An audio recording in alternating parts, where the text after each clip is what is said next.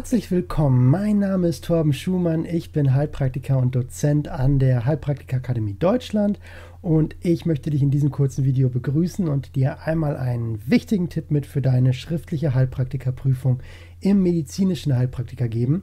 Und zwar, was mache ich denn, wenn ich eine Frage zunächst gar nicht beantworten kann? Und da habe ich ein paar gute Tipps mit für dich, die du auch in der Praxis gut umsetzen kannst und auch in der Prüfung sehr, sehr gut und erfolgreich nutzen kannst. Der erste Tipp, der sich auf jeden Fall bewährt hat, ist Ruhe bewahren. Das ist immer total leicht gesagt und äh, schwer getan.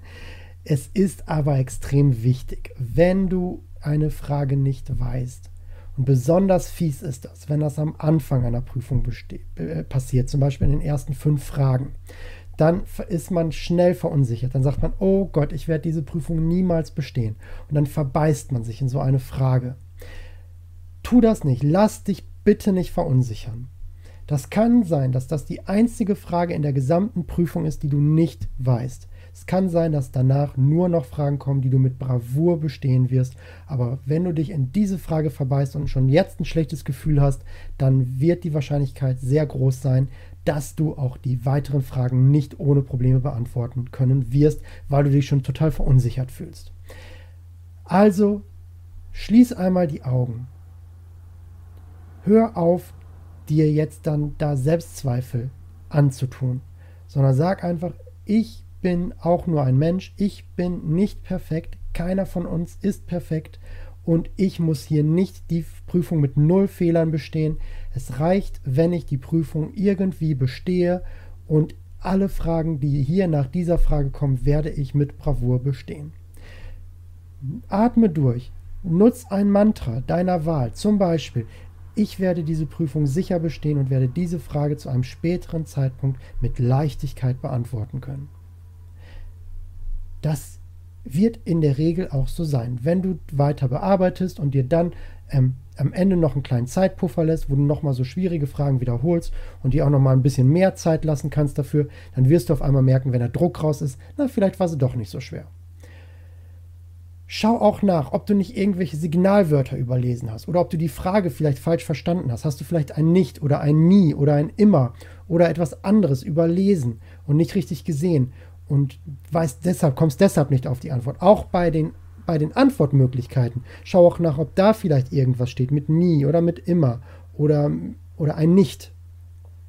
Passiert häufiger als du denkst und sollst du wirklich auch wissen. Nächster Tipp.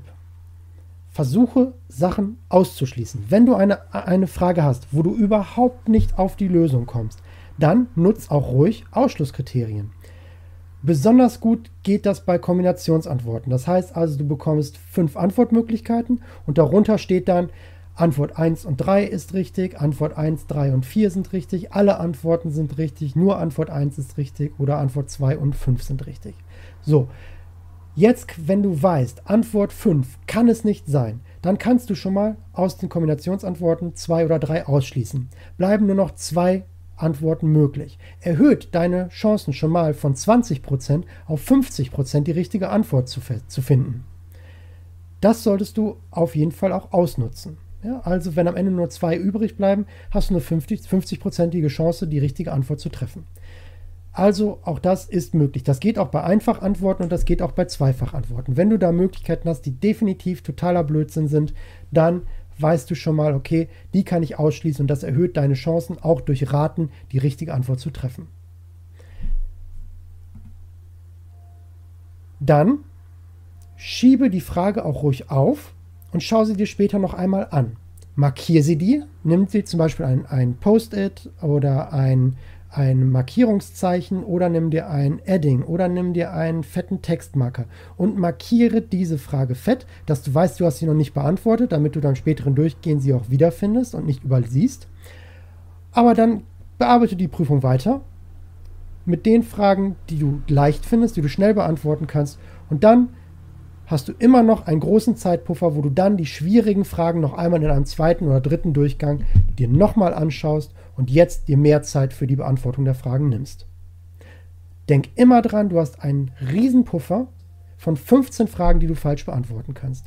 Du kannst 25% dieser Prüfung falsch beantworten. Und nutzt das auch ruhig. Es ist egal. Es interessiert später niemanden, ob du die Prüfung mit 0 Fehlern bestanden hast oder mit 8, 9, 10, 11, 12, 13, 14 oder 15 Fehlern. Das ist vollkommen egal. Es gibt nur bestanden und nicht bestanden. Nimm dir den Druck daraus.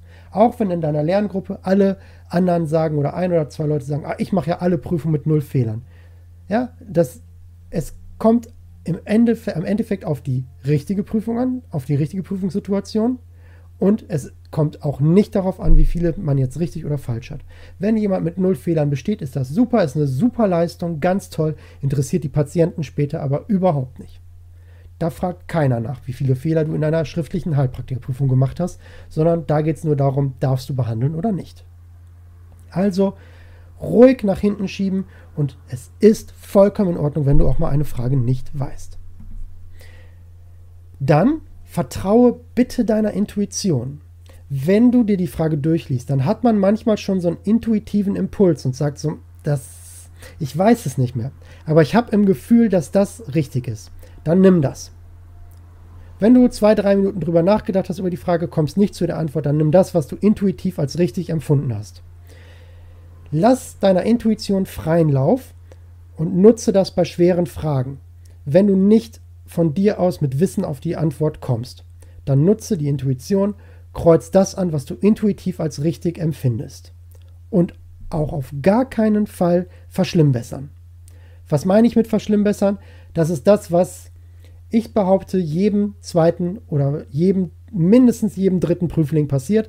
Am Ende der Prüfung werden nochmal alle Fragen durchgegangen und dann wird nochmal geguckt, nee, das war doch irgendwie anders. Durchgestrichen, neues Kreuzchen gesetzt da sind schon so viele mit, mit dieser Methode durch die Prüfung gerasselt, das kannst du dir gar nicht vorstellen. Das ist wirklich die schlimmste Methode, die du machen kannst. Nicht nochmal am Ende durchgehen und dann durchstreichen und neu wählen. Außer du weißt, es ist definitiv falsch, was ich angekreuzt habe, weil ich mich vertan habe oder weil ich irgendwie mit den Gedanken gerade woanders war. Oder ich ein Wort überlesen habe. Das meine ich nicht.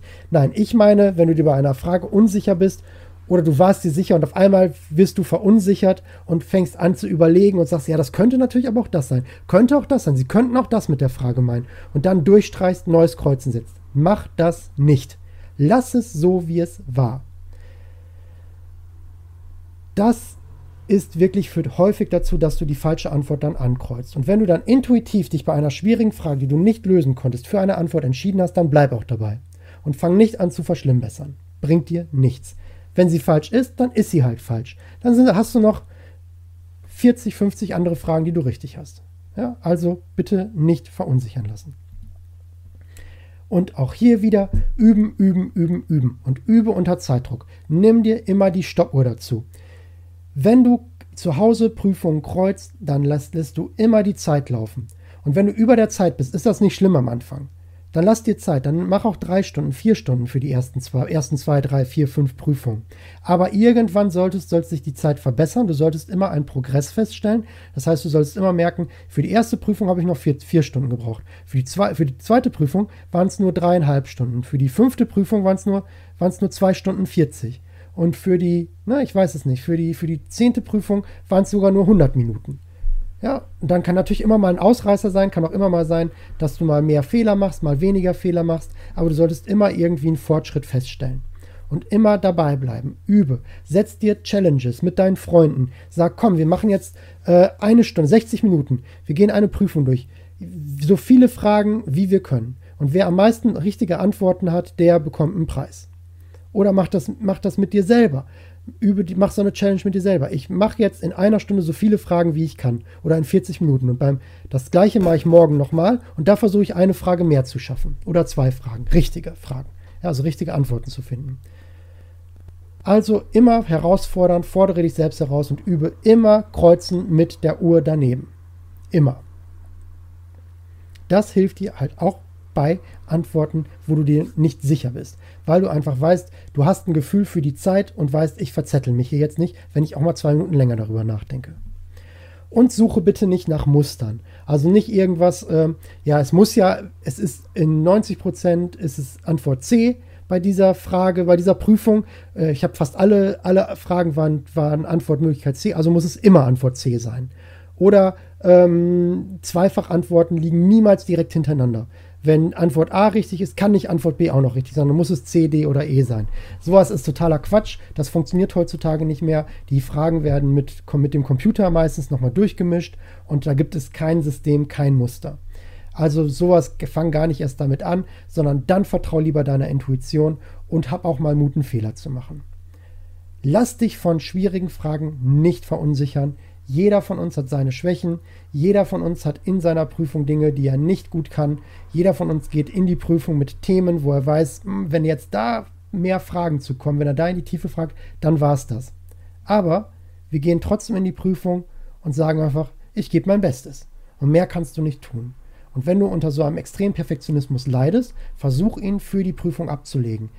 Ich sag's noch einmal, es ist nicht schlimm, auch wenn du die Prüfung nur mit dem Minimum bestehst. Das ist überhaupt nicht schlimm. Am Ende kommt, drauf, kommt es darauf an, bist du Heilpraktiker oder nicht.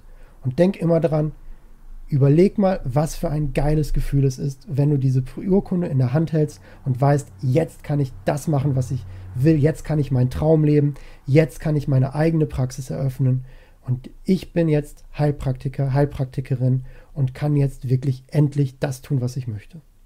Das solltest du als Ziel immer vor Augen haben und dann wird dich keine einzige schwierige Prüfungsfrage, die du nicht weißt, mehr aufhalten können. Ich freue mich darauf, dich im nächsten Video wiederzusehen. Bis gleich.